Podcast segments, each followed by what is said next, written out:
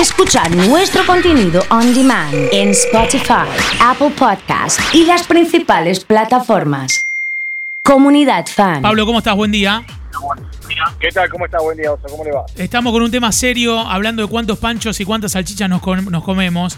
Eh, Sí, hoy estoy en la media docena. Yo Media estoy, docena. eh, Está bien. Cerca a toda la exposición que hizo Iván, ¿eh? Está más, más identificado con Iván, digamos, en este caso. Sí, sí, sí. Voy Ten- por ahí. Voy por ¿Coincidís ahí. con la teoría que si le dan cortada chiquito puedes comer más que si ves la cantidad de salchichas? Debería verificarlo, pero creo que podría, podría llegar a ser. De todos modos, eh, también te escuché que te gusta comer la pena la sacar del hervidor. A mí me gusta más a la planchita, la salchicha Ah, que... mira. Bien, bien, bien, bien. Ahí hay una variante, ¿viste? A la gente le gusta hervida y a mí me gusta más como a la planchita. Un poquito de fritorín, si querés, para que no se pegue. Bien. al teflón y la doramos bien dorada. ¿Hace mucho olor o no? Está bien. No pasa No, nada. no, no. Puede Está bien. se puede hacer. Está bien, Se está bien, está bien, está bien. Eh, Pablo, eh, la última de este tema y después pasamos a, a charlar de la marcha de ayer.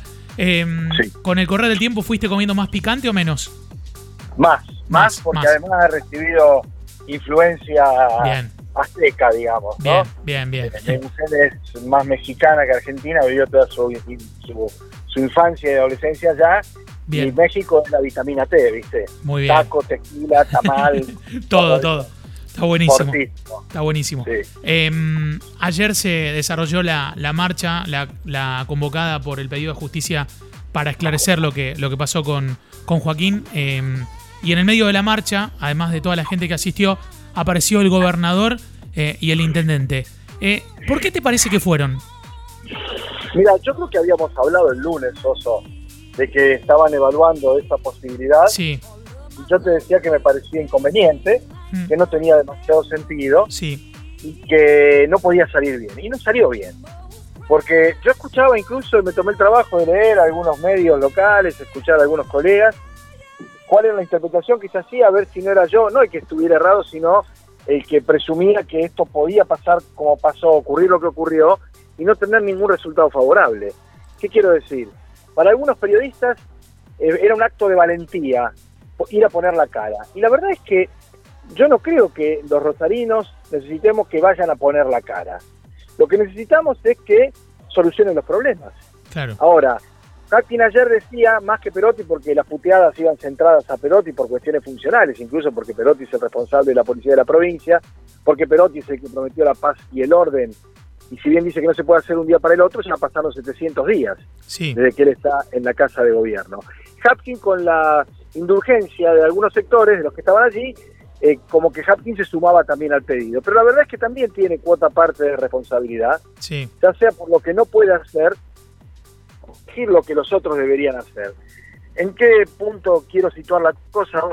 En que si ahora, por ejemplo, Hapkin fuera a la Plaza Sarmiento, podría poner la cara y escuchar a la gente que está hace una hora esperando un bondi o preguntar por qué sacaron el recorrido de otras líneas. Y la realidad es que la gente no quiere, en realidad no necesita que vaya y ponga la cara, sino Sí. que ponga los colectivos, claro. ¿no? Que ponga la frecuencia. Entonces, lo que para algunos era un acto de valentía, lo escuché a varios periodistas referirlo en esos términos, yo no le encontraba ese- esa visión épica de un acto de valentía ir a que la gente te insulte. Porque además, si bien el familiar directo del chico asesinado explicó que en un momento determinado, cuando se reunieron con Hapkin, él les preguntó si querían que fuera, y ellos le dijeron, no estaría mal que vengas, vengan a poner la cara. No es que lo invitaron a que fuera. Es decir, aquí hubo una decisión, tanto de Hapkin como de Perotti, que sabían que la familia no tenía ningún problema en que fuera y acá incluso les parecía bien que compartieran ese lugar, pero también sabían a qué se exponían. Porque además de la gente que está dolorida, golpeada, preocupada, como la mayoría de los rosarinos, hubo gente que fue allí específicamente a insultar y a decir lo que dijo y a gritar como si fuera en la cancha el coro de insultos que se pudo ver en vivo y en directo por los canales de la ciudad. Sí, sí, sí, sí. Entonces aquí hay también un cálculo político de ida y de vuelta, ¿no? Y esta pretendida épica de ir a poner la cara no solo no soluciona los problemas, sino que además genera otro tipo de inconvenientes a partir de esta situación que decíamos, no sé en qué punto va a derivar, porque también hay que decirlo claramente, Oso, no había una multitud, no había 15.000 personas, no había 20.000 personas, eso habla de nosotros, eso habla de la sociedad, Sí. de las urgencias, de cómo se mira uno para adentro y no mira a los demás, de la falta de empatía, y se trataba de un joven, la familia que convocaba, de clase media, como bien lo dijo su hermano, clase media, trabajadores, estudiamos, eh, ayer hubo otros episodios de violencia, antes de ayer. Mientras estaba la marcha, sí, sí, sí. Y no va a haber, eso es lo que te digo, y no va a ir Hacking, y no va a ir Perotti tampoco. Entonces me parece a mí que lo que hay que tratar de hacer es de ubicarse absolutamente y sobre todo quienes tienen mayores niveles de responsabilidad. No hace falta ir a poner la cara, hace falta solucionar los problemas. Yo te daba el ejemplo del transporte. No hace falta ir a poner la cara a las paradas de colectivo, a los lugares donde la gente está estacionada ahí eh, bajo el rayo del sol esperando un bondi. Hace falta poner más bondis. No hace falta ir a poner la cara porque no hay cloacas todavía, inexplicablemente en el año 2021 en una parte importante de la ciudad. Hace falta ir a poner las cloacas, no poner la cara. Y creo que ha habido también aquí cálculo político y me parece que calcularon mal, ¿no? Eh, Pablo, algunas cosas que, fui viendo y, fui recorriendo, hice un poco el trabajo que hiciste vos también, de ver qué, qué dicen los demás, porque por ahí uno puede decir, no sé si el, si el término es, quizás uno está errado, pero eh, tratar de, entender otras lecturas eh, y, de, y de leerlas. y, en la búsqueda esa de material y leyendo, vi un montón de videos. Y pensaba en lo paradójico, ¿no? En querer hablar en un lugar donde hay tanta gente con tanto ruido, qué difícil que es hablar, en, principio. Eh, el gobernador, hay un video que, le preguntan, creo que, mm, Cecilia Casabone de Telefe le pregunta por qué, qué hacía ahí o algo así, y él, y él le dice, eh, vine porque dije a la, familia que iba a acompañar. Y como que ese era eh, lo que repetía todo el tiempo, vine porque se lo prometía a la familia. ¿Era tan importante marchar con la familia? Digo, me, parece que lo importante pasa por otro lado. Por supuesto, pasa por solucionar los problemas, no poner la cara, sino poner la inteligencia, la, percepción, la capacidad política para resolver los problemas. La familia, cuando le dijeron que iban a ir, no puso ningún reparo y dijo, está bien, vengan y acompáñennos y que la gente les pueda decir lo que le quiera decir. Pero no es esa la motivación fundamental. Yo tengo para mí que ha habido un error en cuanto a lo que se suponía podía llegar a ser la reacción de la gente en esa circunstancia, lo cual es un error de diagnóstico bastante grotesco, ¿no? Para gente experimentada, porque no era Anita Martínez y Carolina Lozada que estaban ahí, son tipos que vienen de 40 años de militancia, de haber estado en marcha, de participar en actividades públicas. A mí eso es lo que lo que más me llama la, atención, ¿no? Eh, pero vuelvo a decirte lo que al comienzo nos traía acá. Hay una situación que no tiene solución, que no va a ser un día para otro, como dijo Perotti, pero que ya pasaron 700 días. Con lo cual, me da a mí toda la impresión que ya va siendo momento de dejar de lado las jugadas para la tribuna, los discursos y empezar a trabajar con otra metodología. Lo decíamos el lunes. Una persona que hace siempre lo mismo y espera un resultado diferente era lo que Einstein definía como un loco. Esta no es ni la primera marcha, presumo y lamento que no vaya a ser la última marcha, pero seguimos con las mismas situaciones.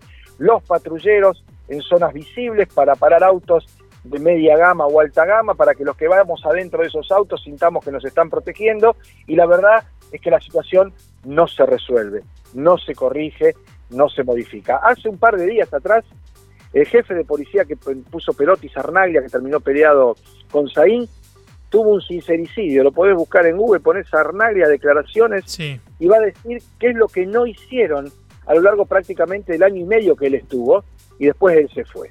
¿No? Entonces ahí vos empezás a encontrar la explicación de por qué pasa lo que está pasando. No es que haga falta más policía ni más gendarmes, si vos no los mandás a donde los tenés que mandar, si no hacen lo que tienen que hacer, si el Poder Judicial no se compromete en la investigación, si no se profundizan los vínculos de sectores medios que son los que rápidamente piden seguridad, cacerolean y terminan pidiendo los milicos, como ocurrió ayer en esa nota que vos decías Cecilia Casabón. Una señora que estaba allí que le terminó diciendo ante el silencio de la colega, estábamos mejor con los militares que vuelvan los militares. No, no, no. Es decir, acá hay un nivel de responsabilidad política que deben ejercer quienes están en los cargos para los cuales se ofrecieron y pidieron su voto, que va mucho más allá de poner la cara. Eh, Pablo, lo, paradójico es que está toda la ciudad y toda la provincia empapelada con gigantografías de, de quienes cuando bajan al pueblo reciben esta respuesta. Eso, eso es lo que más me llamó la atención de todo. Digamos decir. Sí, y los, y los otros, eh, los otros eh, póster o afiches Sí. son de gente que no metemos no sepa qué es lo que hay que hacer. Sí, sí, este total, problema. Yo no yo no creo que yendo a un barrio con una camarita, camarita, mostrar lo que pasa, vos resuelvas lo que pasa. No Sí. creo. No creo que contando cómo era la ciudad hace 40 años y querer volver a eso sin decir cómo hacer para volver a eso, resuelva los problemas. No creo que se trate únicamente de escuchar. Porque si vos escuchás y no haces nada es como si no hubieras escuchado. Entonces hay que preocuparse por el nivel de representatividad, de quienes elegimos para que efectivamente lleven adelante nuestros deseos, nuestros intereses, nuestros sueños y empezar a separar paja de trigo, ¿no? No todo puede ser campaña, no todo puede ser marketing, afiche, hay que ir un poco más adentro. Eh, impecable, como siempre. Te mando un abrazo y muchas gracias. ¿eh? Bueno, un saludo, chao. Pablo Feldman ha estado con nosotros aquí en el arranque del jueves, aquí en Comunidad Fan.